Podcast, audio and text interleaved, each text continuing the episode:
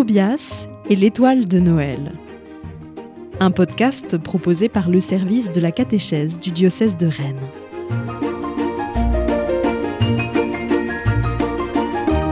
Épisode 10 Joseph.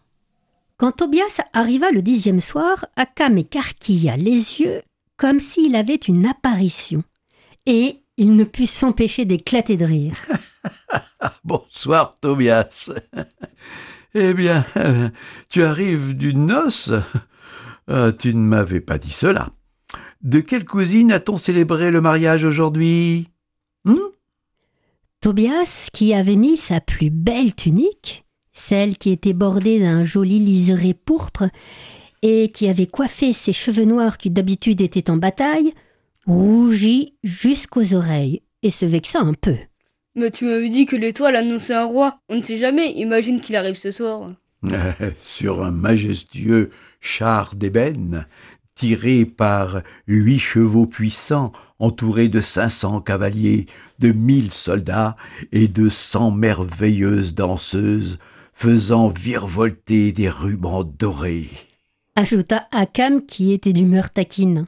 Vêtu d'une somptueuse tunique de lin brodée et de fils d'argent. Annoncé par des sonneurs de trompes qui rempliraient les collines d'une immense, immense clameur. Et coiffé d'une couronne telle que l'on n'en a jamais vue, entièrement recouverte de pierres précieuses dont on ne connaît même pas le nom. Mais oui, et précédé d'une caravane de trois cents chameaux, mille béliers aux cornes impressionnantes et quelques animaux étranges aux longs cous, aux oreilles immenses, aux queues rigolotes, qui devaient venir d'un pays inconnu. Tous les deux riaient de bon cœur en imaginant le cortège débouler dans leur village de Bethléem et la stupeur des habitants. Et tu aimerais rencontrer un tel roi? Oh oui Et tu aimerais ce roi? Comment ça?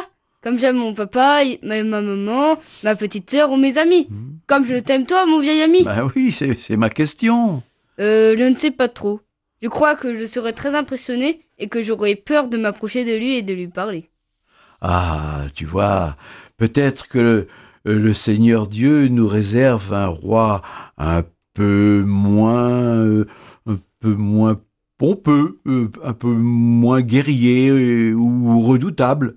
Peut-être Dieu nous, nous réserve-t-il un roi que nous pourrons aimer de tout notre cœur. Peut-être nous réserve-t-il un roi qui ressemblerait un peu à Joseph. Joseph le tailleur de pierre qui habite près de la porte haute? Non, non, non, non, non, non. Joseph, c'est le onzième fils de Jacob. Je m'en vais te raconter son histoire. Et Akam commença son récit du soir. Jacob avait vieilli. Maintenant, il avait retrouvé la terre promise, la terre de ses pères. Il vivait heureux et coulait des jours paisibles, entouré de ses douze fils. Il aimait tout particulièrement Joseph, son petit Joseph, qui était un enfant doux et intelligent et qui passait de longs moments auprès de lui alors que les autres se dispersaient pour leur activité et leurs jeux. Il lui avait même offert une très belle tunique, un peu comme la tienne, tiens. Tobias se souvint avec émotion du jour où son père lui avait fait la surprise de lui offrir cette tunique, qu'il avait trouvée merveilleusement belle. Akam continua son récit.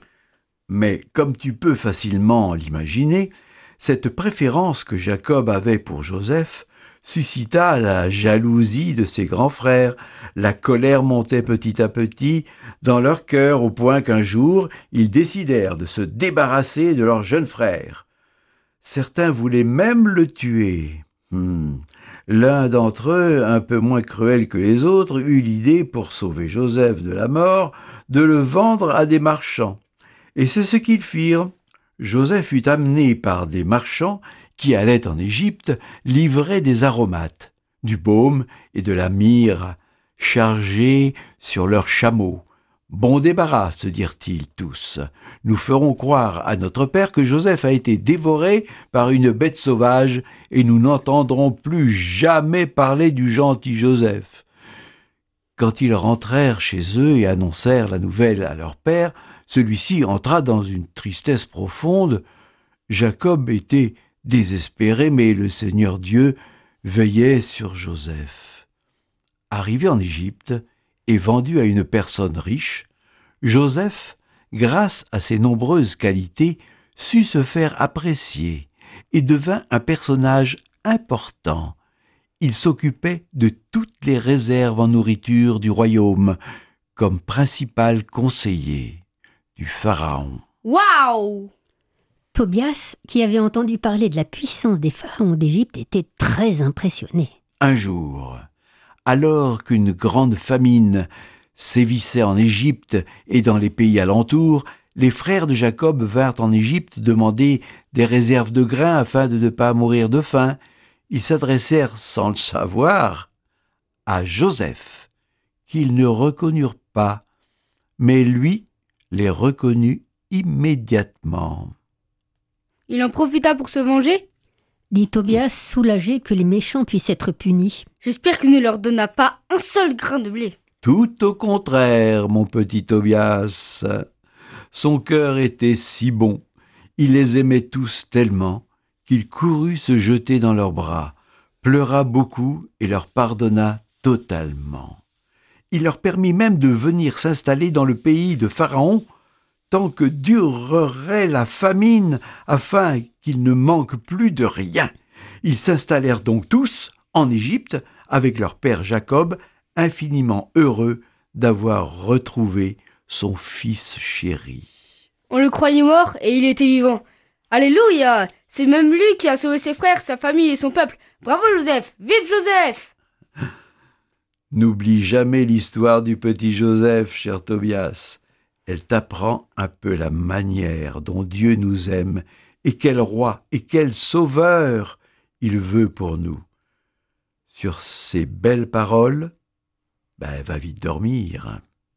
Et toi aussi qui m'écoutes, va vite dormir. À demain.